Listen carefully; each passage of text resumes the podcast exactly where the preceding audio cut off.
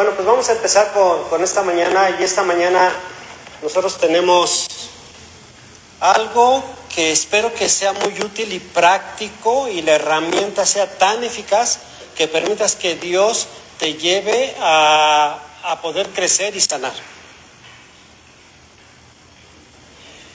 Eh, mi esposa y yo hacemos el Ministerio de Matrimonios.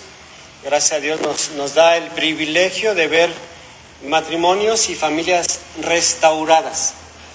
Y con el corazón estamos en nueva vida. Estamos en esta nuestra iglesia. Y hoy, hoy voy a platicar un proceso que hacemos en matrimonios que, que espero que sea de mucha utilidad para cada uno de ustedes, porque tiene que ver no solo con la relación matrimonial, tiene que ver con tus relaciones cotidianas, relaciones con tus hijos, relaciones con tu esposo, relaciones con tus hermanos, con relaciones con quien esté alrededor tuyo. Entonces, voy a empezar con un poquito de, de mi testimonio y un poquito tocando el testimonio de mi Maite. Haz tu mano, Maite, para que te conozcan ahí. Hasta música te pusieron, ¿eh? ¿Qué tal? este, Maite, pues es, es mi compañera de vida, Dios me ha permitido ese privilegio y aquí estamos, ¿va? Entonces, una ocasión, su papá biológico de Maite salió a comprar a la tienda y no regresó cuando ella era pequeña. Pero Dios ha sido tan bueno que aquí la tiene. Y la tiene acompañada o no. ¿Sí? ¿Ok? Y, y, otra ocasión que ya tiene que ver más con mi testimonio, cuando ya le tengo que platicar su testimonio, platicará más a detalle, pero que tiene que ver con mi testimonio, es que cuando yo tenía la edad de ocho años más o menos, eh, mis papás empezaron a tener dificultades relacionales.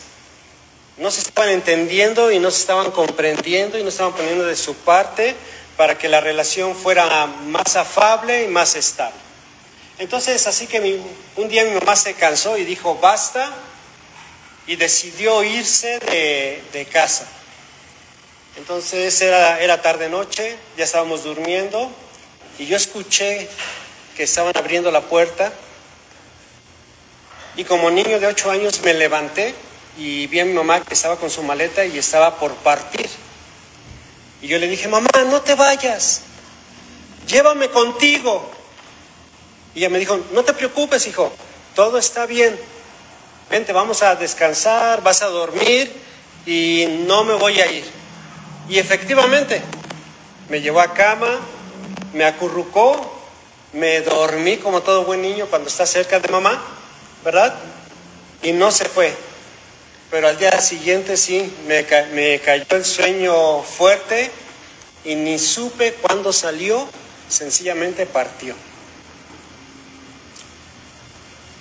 Y yo quedé herido. Y quedé lastimado.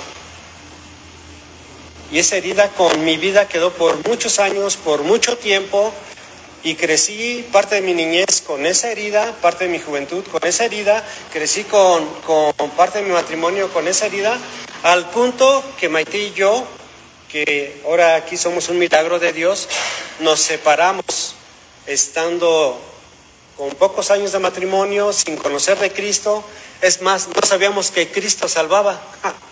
Imagínate, pero Dios tuvo la misericordia de alcanzarnos y restauró nuestra relación.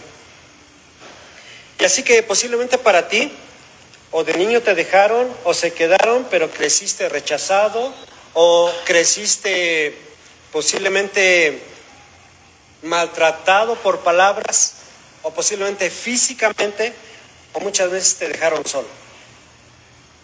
Y aceptaste a Jesús como tu Salvador y naciste de nuevo, como fue mi caso, pero llegaste a, lo, a los pies de Jesús, pero seguías herido, como fue mi caso, ¿verdad?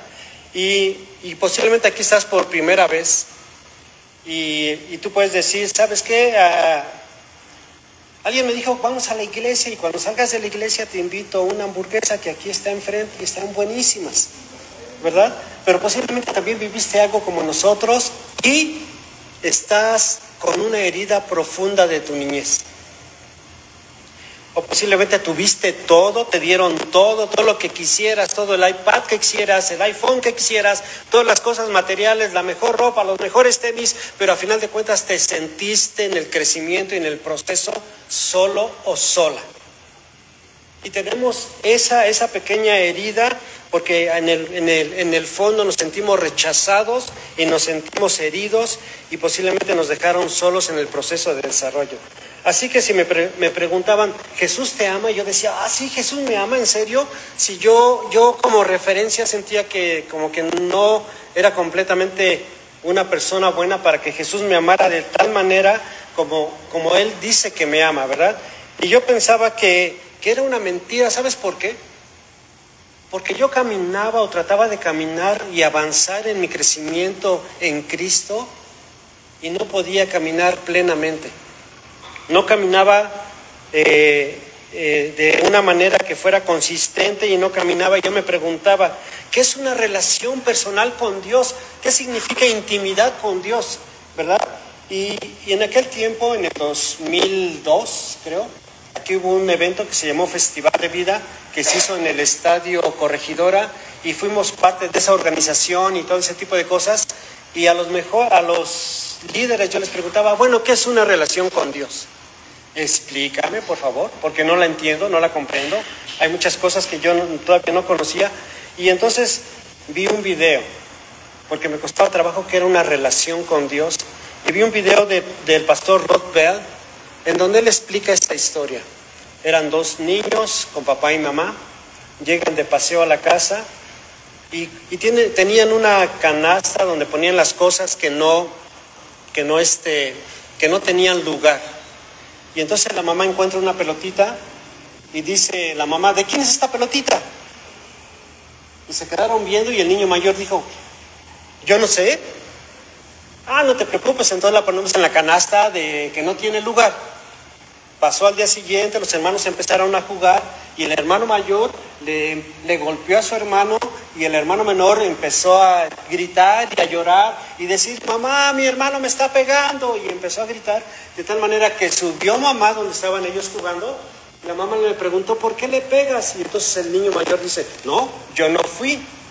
Y la mamá dijo, ¿como la pelotita?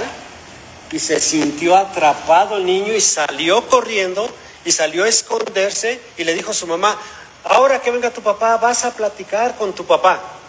Entonces llega papá como a las 5 o 6 de la tarde, empieza a buscar al niño, lo busca en su recámara, no está, Va a la recámara de su hermano, no está. Va a la recámara principal, al baño, no está. Va a la recámara principal y ahí el niño estaba debajo de las cobijas y los cobertores de mamá y papá. Y toda la mañana y parte de la tarde estuvo ahí y el papá se acerca y lo empieza a destapar. El niño, como estuvo tanto tiempo debajo, estaba sudando.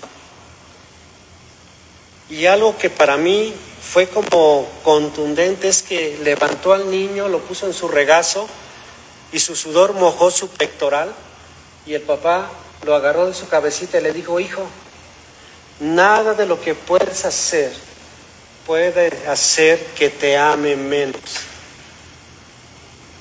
¿Entiendes eso, hijo? Nada de lo que puedas hacer puede hacer que te ame menos. ¿Lo entiendes? ¿Lo comprendes? Y el papá lo abrazaba con amor y con aprecio y con aceptación y valoración.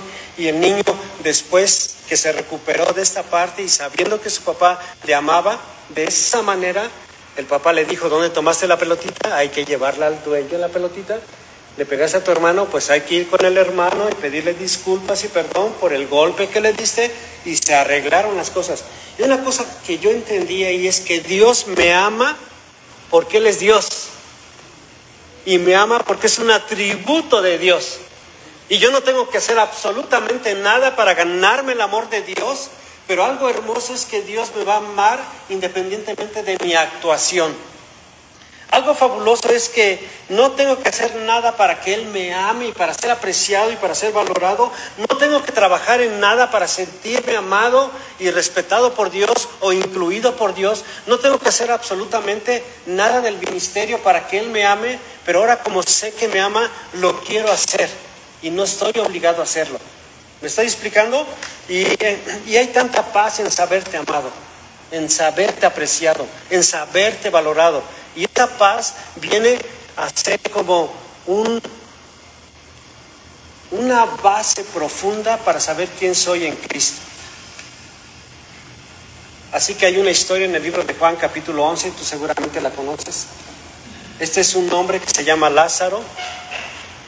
Y dice la historia que Lázaro enfermó y sus hermanas mandaron a dos de sus, de sus ayudantes a decirle a Jesús que por favor viniera porque el que el Lázaro estaba enfermo y ellos llegaron con Jesús y le dijeron, al que amas está enfermo, ¿puedes venir? Y Jesús dice, bueno, voy a ir, pero más tarde. Así que Jesús tarda algunos días para ir con Lázaro. Acompáñame al libro de Juan, capítulo 11, si lo tienes ahí.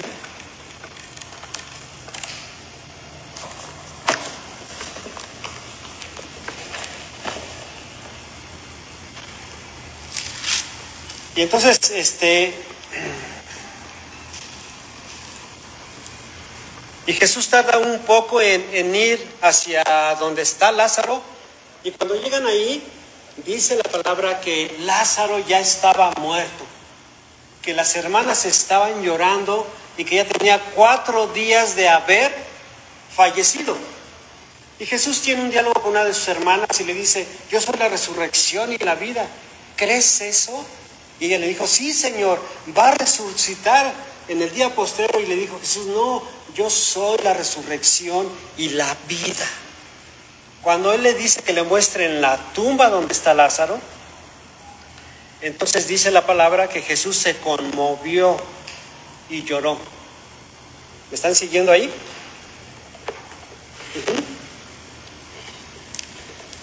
Y Jesús regresa a la vida a Lázaro, pero no lo hizo solo, incluyó a más personas en el proceso. Y no solo esto, si saben lo que, a lo que me refiero, Jesús estaba en un diálogo, en oración con el Padre, incluso levanta sus ojos para agradecer al Padre que le había escuchado antes de pedir que Lázaro se levantara. Y tenía, tenían que mover una piedra muy grande. Estoy en el versículo 39, si quieres acompañarme. Jesús dijo, quiten la piedra. Era una piedra grande, una piedra del tamaño quizás de esa, de esa puerta de entrada, de un grosor determinado que una persona no la podía mover.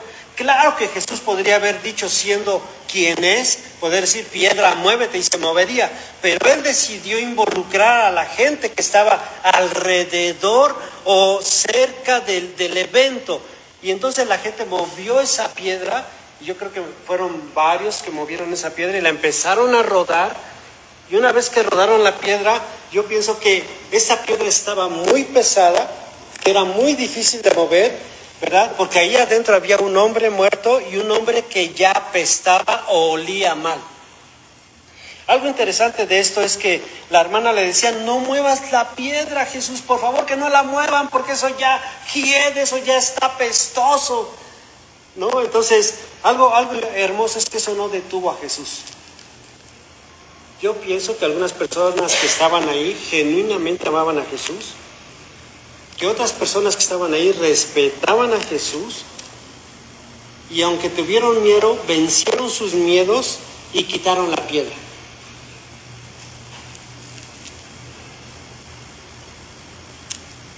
¿No piensas eso? ¿Te puedes imaginar esa escena? Que toda esa gente estaba ahí. Acompáñame al versículo 40. Entonces Jesús dijo, ¿No te he dicho que si crees verás la gloria de Dios? ¿Verdad? Entonces quitaron la piedra de donde había sido puesto el muerto y Jesús alzó los ojos a lo alto y dijo, Padre, gracias te doy por haberme oído.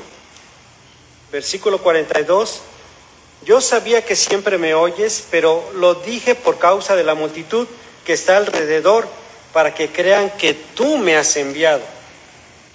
Y versículo 43 dice Jesús, y habiendo dicho esto, clamó en gran voz y dijo, Lázaro, ven afuera. ¿Verdad? Entonces Jesús le dio una orden a Lázaro que saliera de la tumba y tú piensas que Lázaro salió así como que, ¡ah, No, estaba envuelto en vendas y yo creo que no podía caminar y que Lázaro posiblemente estaba caminando de esta manera, de esta manera, este, yo porque tengo aquí el micrófono, esta cosa, este, pero estaba caminando y salió y salió envuelto en vendas. Y cuando lees esta parte, cuando la entiendes, aquí dice, Lázaro sal fuera. Y el que, estoy en el 44, y el que había salido, el, que, el muerto que salió, atada las manos y los pies con qué? Con vendas. Y el rostro envuelto en un sudario. Entonces salió ahí una persona que estaba totalmente blanca porque estaba envuelto en vendas. ¿Estamos ahí? ¿Me están siguiendo? ¿Sí? Entonces, cuando tú lees esta parte y cuando la entiendes, la comprendes, la analizas, cuando el Espíritu Santo te empieza a hablar y te dice, Martín, eres tú. Dije, ¿cómo? ¿Cómo Dios? Me dijo, Martín, ese eres tú. Cuando veniste a la fe, naciste de nuevo, pero todavía tienes vendas que te tienen atado. Y cuando estás atado, avanzas y te caes. Y cuando sigues atado con esa herida, con ese enojo, con esas cosas de la vida, avanzas y te vuelves a caer. Y cuando tú sigues tratando de avanzar y dices, ¿por qué no estoy avanzando? Pero cuando estás vendado, sigues avanzando y sigues atado y te vuelves a caer. Escuchas a la gente, pero no puedes ver con claridad hacia dónde ir y tratas de estar lo mejor que puedas, pero no puedes estar lo mejor que puedas y sigues las direcciones, pero sigues tratando de avanzar, te tambaleas y te caes. Y entonces quedas exhausto, cansado, fatigado, hasta que un, nuevo, un día de nuevo te vuelves a balancear, te balanceas y te caes. Lo maravilloso de la Biblia es que en Hebreos 12.1 nos dice, si quieres acompañarme, ahí está, chiquito, Hebreos 12.1, ¿lo tenemos? Está en pantalla, hoy está bien chiquito. Acá mis letrotas están a todo dar. Ok, entonces en Hebreos 12.1 dice la Biblia lo siguiente, por tanto nosotros, también teniendo alrededor nuestro tan grande nube de testigos, despojémonos. Pero fíjate bien lo que la Biblia aquí dice en el versículo, en el capítulo número 12, dice, los testigos de los que está hablando están en el capítulo 11. Está hablando de Abraham, de Jacob, de todos los héroes de la fe. Está hablando de este, ¿cómo se llama? De José. Está hablando de Moisés, de todos aquellos que caminaron y avanzando en fe. Cuando el, versículo, el capítulo, el versículo 1 está diciendo, toda esta nube de testigos se está refiriendo a todos estos que están en el capítulo número 11. Bueno, pensando en todos estos hombres que creyeron por fe en Dios, dice aquí, despojémonos o despójense de todo peso y pecado. ¿De qué nos está invitando Dios a despojarnos? De todo peso y pecado. Pero ¿sabes qué es lo que a veces nos pasa cuando tú estás atado, te balanceas y te caes? Pasa lo siguiente. Lo que, lo que el pecado significa lo podemos reconocer o podemos saber qué significa el pecado y lo podemos incluso como retomar cada domingo porque podemos hablar de ello, ¿verdad? ¿Sabes lo que el pecado es? Es como decir, detente, párate, alto, ya no más. No es así de fácil. Parece simple, pero no es fácil. No es simple, pero muchos de nosotros no nos deteníamos. Si pareciera tan simple, la gente renunciaría al pecado rápidamente. Si pareciera tan, tan, tan simple, nosotros los cristianos no pecaríamos. Si fuera tan fácil, podríamos renunciar al pecado solamente porque queremos renunciar al pecado. ¿Y escuchaste alguna vez que, que mientras tuviste alguna adicción, alcoholismo, drogadismo, eh, pornografía, exceso de Coca-Cola de esta negra, ¿Sí? Exceso de Coca-Cola. Hubo una vocecita que te decía, detente, párale, pero muchas veces no la escuchamos. Y el escritor de Hebreos está hablando de que te liberes del pecado y del peso que genera el pecado y que estamos cargando. ¿Sabes qué? Es que lo estamos cargando. Y esto es lo que yo creo. Uno hace peor a la otra. Y es como si yo tuviera mis dos pies pegados al piso y mi pie derecho va a representar el pecado y mi pie izquierdo va a representar el peso de este pecado. Y es como si yo estuviera, aparte de estar atado, que me tambaleo y me caigo, están mis pies en el piso, y si yo digo, ay, ahora sí, me voy a zafar del pecado, voy a hacer toda mi lucha para quitarme el pecado, y quito mi pie derecho, pero sigo con el pie izquierdo clavado en el peso que genera este pecado, ¿qué voy a hacer? ¿Cómo voy a avanzar? Voy a avanzar así. ¡Ay, más ganas! ¿Cuánto avancé? Pero de repente pues me voy a enfocar en el pecado. Ya no voy a pecar más. Y voy a zafarme el pecado y entonces queda pegado mi pie derecho, que es el peso que genera este. ¿Y cómo voy a avanzar? Ah, le voy a echar más ganas para esto. ¿Y cuánto avancé? Nada. ¿Y sabes qué? Eso me mantiene lejos de progresar. Eso me mantiene lejos de avanzar. Eso me mantiene lejos de crecer. Eso me mantiene lejos de conocer a mi Señor Jesucristo. Eso me mantiene lejos de saber quién es Jesucristo. Eso me mantiene lejos de tener una relación personal íntima con Jesucristo. Eso me mantiene lejos de no abrazarme a Jesucristo con todo el corazón. Y algo hermoso es que nosotros, el escritor de Hebreos está diciendo, si yo saco el clavo del pecado y confieso todos mis pecados, entonces voy a ser libre, ¿verdad? Entonces nos está invitando y dice, despojémonos de todo qué? Y pecado, puestos que nos asedian, puestos los ojos en quién? iniciador o autor y consumador de la fe. Una de las características que nosotros podemos mirar a Jesús y que Jesús va a hacer esta maravillosa obra en donde nosotros a través del Espíritu Santo podemos avanzar y zafarnos del peso y quitarnos el pecado puestos los ojos en Jesús. Pero algo maravilloso es que hoy voy a dar una práctica que les va, espero que les haga mucho sentido, que sea fácil de llevar a cabo, que les ayude a que crezcamos y sanamos. Y eso es lo que hacemos en matrimonios. ¿O no? ¿Sí? Entonces Jesús le estaba pidiendo que quitaran la piedra del medio, ¿verdad?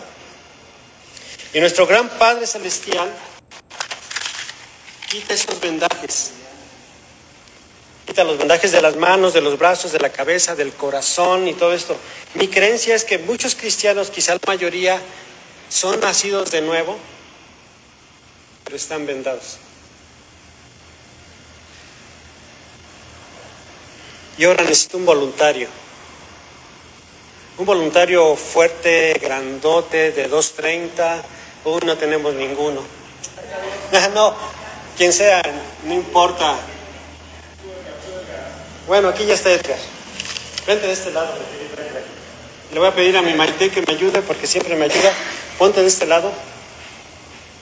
Voy a tratar de ser descriptivo por los que solamente van a escuchar el audio, porque no van a ver esto. Entonces lo voy a describir de una manera tranquila y sencilla. ¿Va? Ok. Permíteme mi vida. No, esta ponla acá para que... Yo te la paso porque tenemos que extenderla. ¿Sí? Vente para acá. No vas, no vas a hacer nada, ¿eh? Ni vas a dar testimonio, ni vas a... Nada de eso. Tú, tú tranquilo, tú relájate. Le voy a pedir a Edgar que sea mi Lázaro. ¿Estamos? Entonces, eh, Edgar va a ser mi voluntario y quiero mostrarles cómo yo pienso que estamos atados y estamos ventados. Te prometo que, que no vas a predicar, que no vas a dar testimonio, ¿sí? Que no vas a nada, solamente vas a hacer Lázaro, ¿sí? Y espero que ustedes vean que, que, que quizás sea algo muy personal, pero a la vez es algo muy práctico.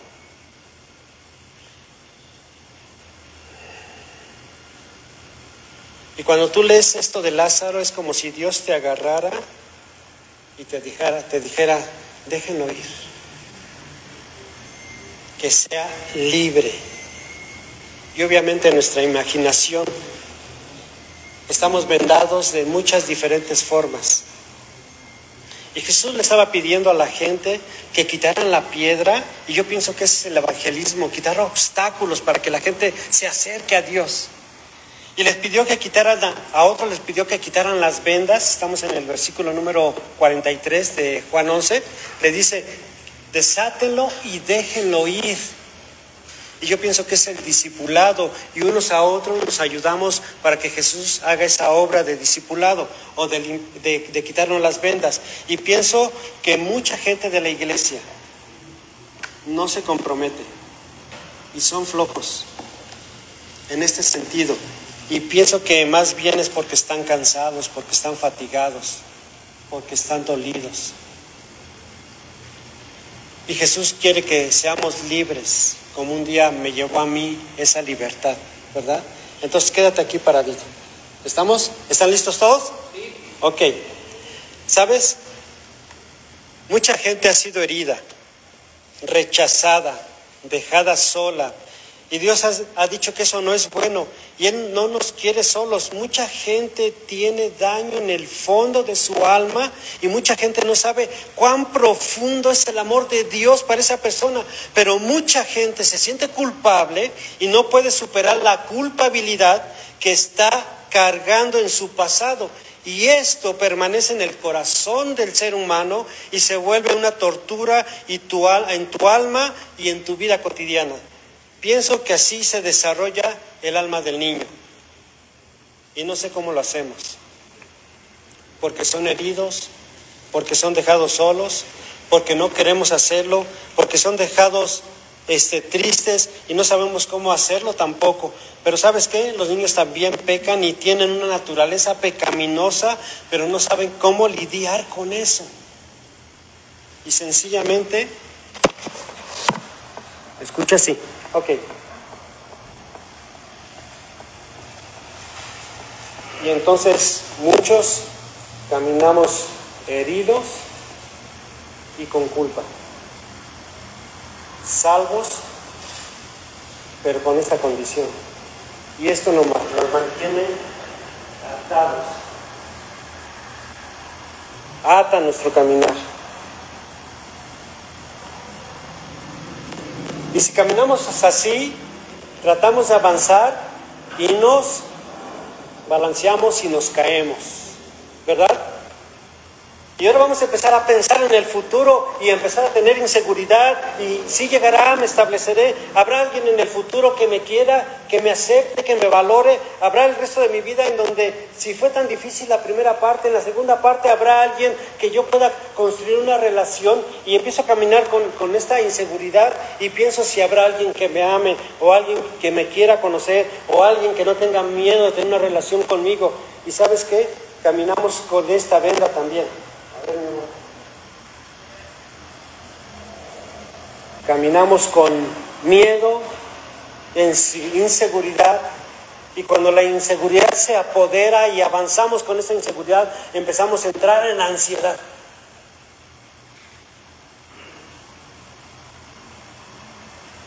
Y seguimos nosotros atados y empezamos a autocondenar, a autocondenarnos. Y cuando nos autocondenamos, ay, Carlitos, ayúdanos. Y cuando nos autocondenamos, cuando empezamos autocondenando, empezamos a tener un diálogo personal y decimos, uy, yo no soy buena persona, uy, yo no soy un buen cristiano, uy, yo no soy un buen esposo, una buena esposa, yo no soy un buen padre, yo no soy una buena madre quizás está funcionando para otros, pero para mí nomás no está funcionando. Y entonces yo empiezo a vivir con autocondenación. Y esta autocondenación está Abra mis manos y no me da libertad de movimiento. Pero como camino con autocondenación, en donde yo mismo me descalifico, entonces empiezo a vivir con vergüenza. Y cuando empiezo a vivir con vergüenza, yo traigo una venda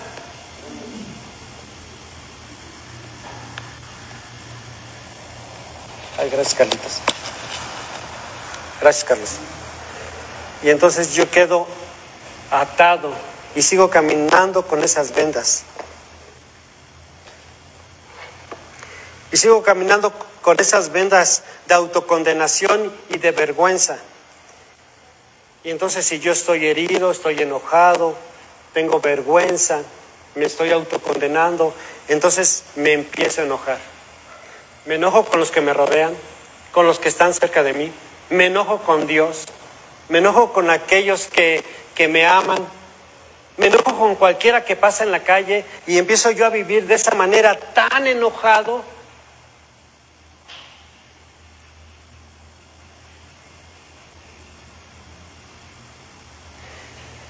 Y empieza la ira y el enojo.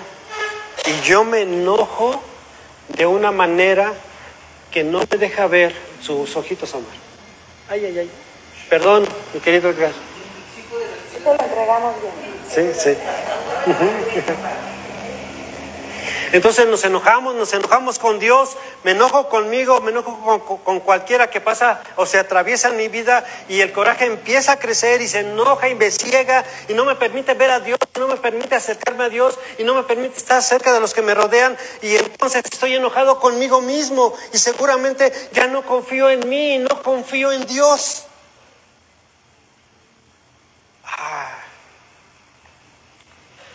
Y cuando está la herida, el peso, la vergüenza, el enojo, entonces me convierto, me convierto en una persona amargada. Entonces me vuelvo amargado y vivo, vivo mi vida de, de, esta manera en donde estoy amargado, posiblemente esté joven exteriormente, pero interiormente estoy hecha una pasita, estoy arrugado, estoy envejecido. Y esto, este no es el diseño de Dios. Ay, perdón, ya te voy a despeinar, mano.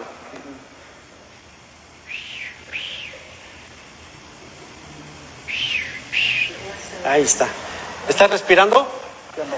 A ver si. Sí, ah, ok. Sí está respirando, ok. Y entonces nosotros vivimos con esto, pero ¿sabes qué? Este no es el diseño de Dios. Dios no quiere que vivamos de esta manera, salvos y heridos, salvos y vendados, que estemos caminando creyendo en Jesús y traer todo ese tipo de cosas, cargando con el peso y el pecado. Dios no quiere que estemos de esa manera. Dios te quiere dar libertad, me quiere dar libertad. Y Jesús le dijo ahí en Lázaro, le dijo a todos los que estaban alrededor, desátenlo y déjenlo libre. Y cuando Jesús nos invita a nosotros a ser parte de eso y ayudar a otros a quitar ese vendaje, ¿cómo lo hacemos? Porque así se ve la libertad. ¿Ya puede respirar? Así se ve la libertad. Pero ¿cuál es el proceso de hacerlo? Ok, yo te voy a llevar a, a la siguiente parte. ¿Puedes reconocer de dónde viene todo esto? Cómo el corazón de un niño puede llegar. Muchísimas gracias. Le damos un aplauso a Lázaro.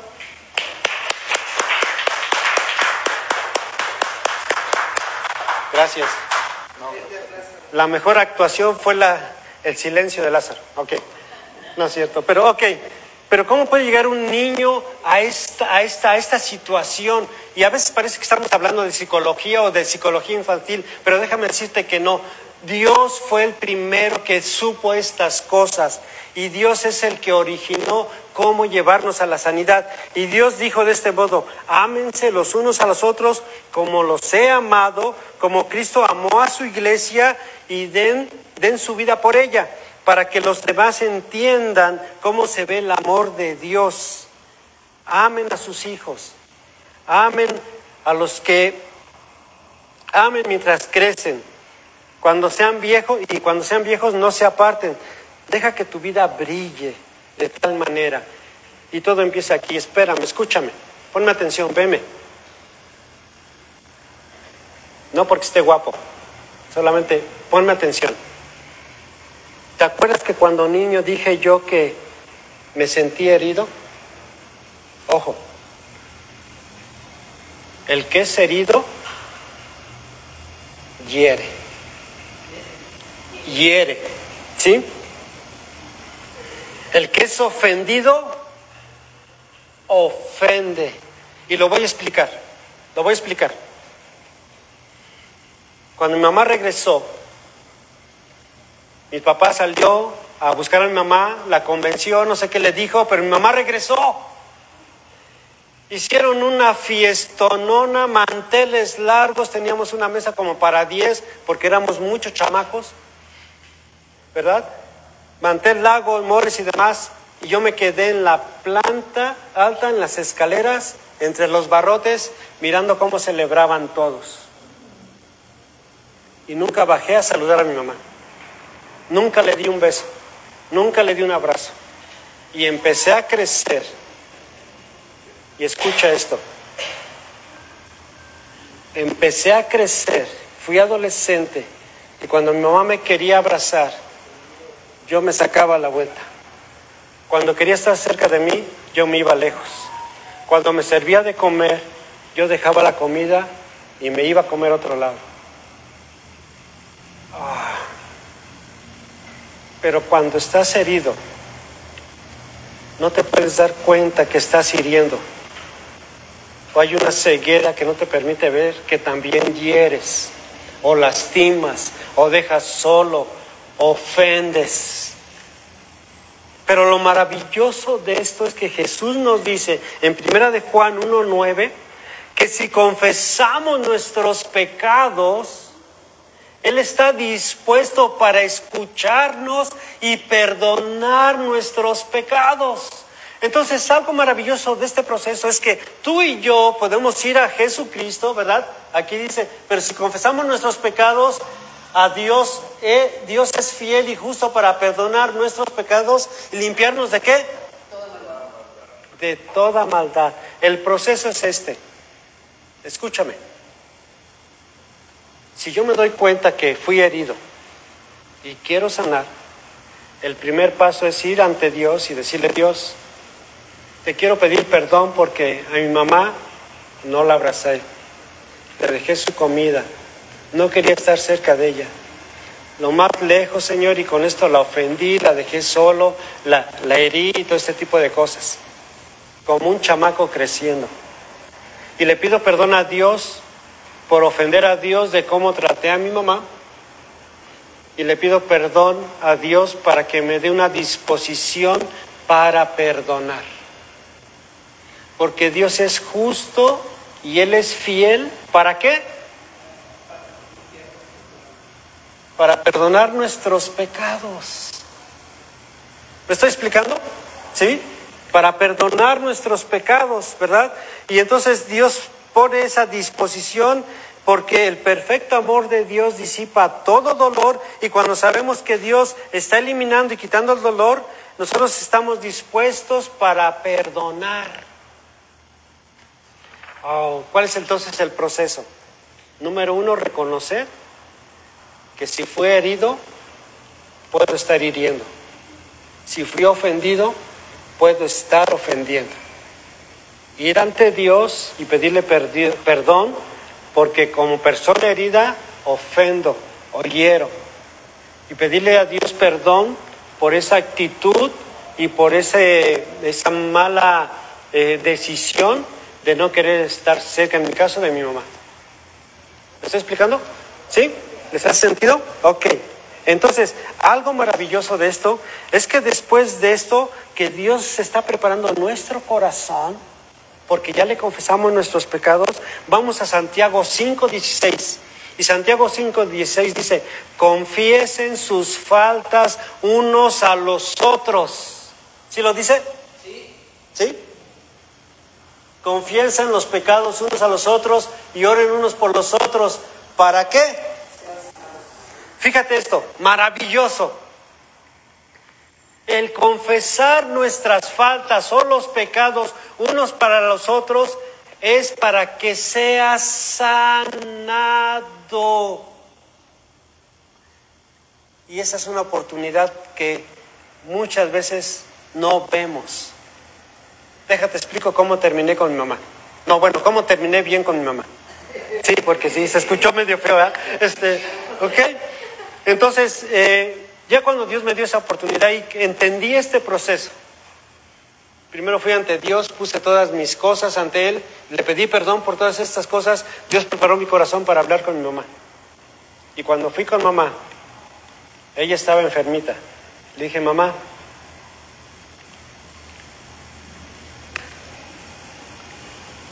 te quiero pedir perdón por todo lo grosero que fui contigo. Perdóname por todas las veces que me quisiste abrazar y no me dejé abrazar.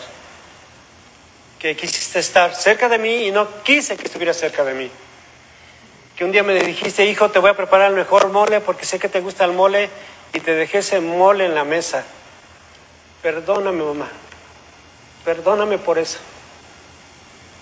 Si confesamos que nuestros pecados unos a los otros, en ese momento, escúchame bien, en ese momento, cuando lo hacemos audible, en ese momento el Espíritu Santo está obrando de tal manera que trae sanidad a tu corazón. Ah, y el verdadero amor de Jesucristo en ese proceso te lleva a sanidad. Y esa herida se disipa. Y esa ofensa se va. Y esa cosa que te está lastimando y que está en el zapato se quita. Porque la obra de Dios, el amor de Dios, a través de la confesión con Él y después con otro, nos da sanidad. Amén. ¿Estamos viendo ahí? Nos da sanidad. Y eso es lo maravilloso de Dios, porque Dios no quiere que andemos con vida nueva y vendados.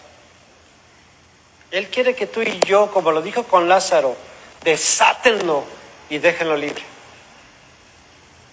Y así se ve la libertad. ¡Wow! Y sabes lo maravilloso es que no tengo que seguirme esforzando para ganarme el amor de Dios, porque soy amado por Dios y Dios me ama y soy libre en Cristo. Ya no tengo razones para estar enojado, a veces me enojo, por supuesto, pero ya no por la herida que tenía, porque verdaderamente perdonado de corazón y justo como Jesús nos dice en Mateo 18, nada ni nadie me controla. No tengo que gustarle o quererle bien a nadie, porque sé que soy amado por aquel que es amor. Jesucristo mi Señor. ¿Estamos bien? ¿Sí? Entonces, nuestro Padre Celestial, que es quien te ama, Él siempre te ha amado y te quiere dar sanidad. ¿Te quiere dar qué? Sanidad. ¿Entiendes esta parte? Nada de lo que hayas hecho puede hacer que Dios te ame menos. Absolutamente nada de lo que hayas hecho puede hacer que Dios te ame menos. Dios te ama porque Dios en su atributo es amor y te quiere amar con ese gran amor. Wow.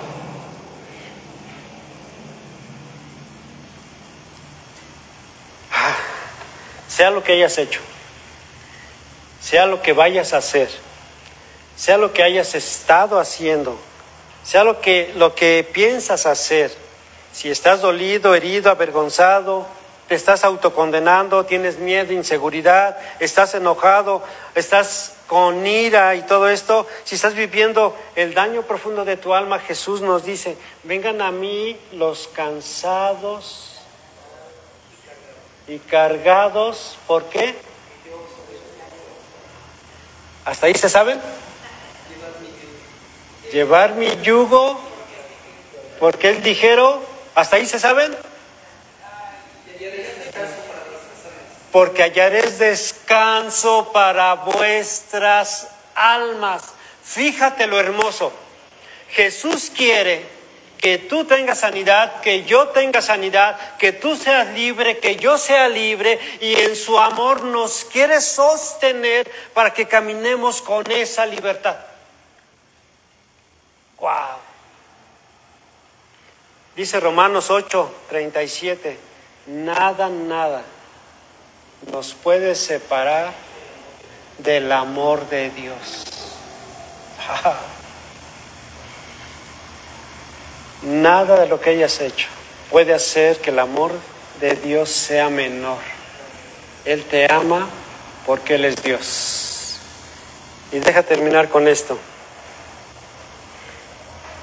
Siempre has sido amado, siempre he sido amado, ¿verdad? Sabes en lo profundo de tu alma que no puedes hacer nada en donde Dios te ame menos. Él te ama porque es Dios y me ama porque es Dios. Pero algo maravilloso es que nada, nada nos puede alejar del maravilloso amor de Dios y solo en Jesús encontramos sanidad para nuestra alma. ¿Te has sentido? ¿Sí te hizo sentido? ¿No te has sentido? Amén. ¿Qué les parece si mientras Sandy se va preparando oramos un momento por ustedes, por mí, y le pedimos a Dios que haga esa obra maravillosa de llevarnos a sanidad. Señor Jesús, ay mi Dios, aquí están, Señor, eh, tus hijos, tus hijas, levantando el corazón, Señor, y disponiendo el espíritu para que, para que Tú, Señor, sigas mostrando tu amor para cada uno de nosotros, para que tú, Padre Celestial, seas el que está obrando, Padre hermoso, en aquello que tenemos en, en, el corazón y en el alma, Padre Celestial. Pero ahora conocemos, mi Dios, que tú eres fiel y justo, hermoso Padre. Ay, ¿cómo va esto? Que tú eres fiel y justo, hermoso Dios, para, para llevarnos a sanidad. Gracias Dios, porque tú siempre estás dispuesto para escuchar nuestra confesión de nuestras faltas, de nuestros pecados, de nuestras incongruencias, de todo este tipo de cosas, mi Dios. Y después, si es posible, si tenemos la oportunidad, Señor, de confesarlo con aquel que, que tenemos esta diferencia de herida, de, de enojo y demás, que tú, Señor, nos puedas llevar a ese término en donde podemos confesar y podemos, Señor, tener tu sanidad. Sana tu iglesia, mi Dios. Danos libertad. Permite, Padre Celestial, que cada uno esté levantando su voz y diciéndote y confesando, mi Dios, aquello con lo que estamos batallando y luchando. Y permite, mi Dios, que tu hermoso amor extienda tus manos y nos tomes y nos abraces y nos lleves al punto para que nosotros estemos preparados para otorgar perdón. Gracias, mi Dios, porque podemos reconocer que siendo herido, herimos y siendo ofendido, ofendemos, Padre Celestial. Y gracias, Señor, por tu palabra que dice que si confesamos o que si somos honestos en el proceso de reconocer y confesar, tú, hermoso Dios, harás la obra de sanar nuestra alma. Y gracias, hermoso Padre, porque tú eres el único refugio donde podemos ir cuando estamos cansados, cuando estamos fatigados, Señor. Y cuando nosotros, Señor, nos ponemos a tus pies, Tú extiendes tu precioso poder, tu precioso amor para darnos descanso a nuestra alma. Bendice a tu iglesia. Cúbrela con tu sangre preciosa. Pon ángeles preciosos alrededor de cada uno y en sus hogares, en sus familias. Y permíteme, Dios, que tu amor se, se, se manifieste trayendo esta sanidad en relaciones, en buenas oportunidades para crecer juntos, Señor y no porque no vayamos a fallar, sino porque ahora podemos reconocer que te tenemos a ti para llevar un proceso de sanidad. Te agradecemos por todo en el nombre que es sobre todo nombre, nuestro Señor Jesucristo. Amén, Padre Celestial.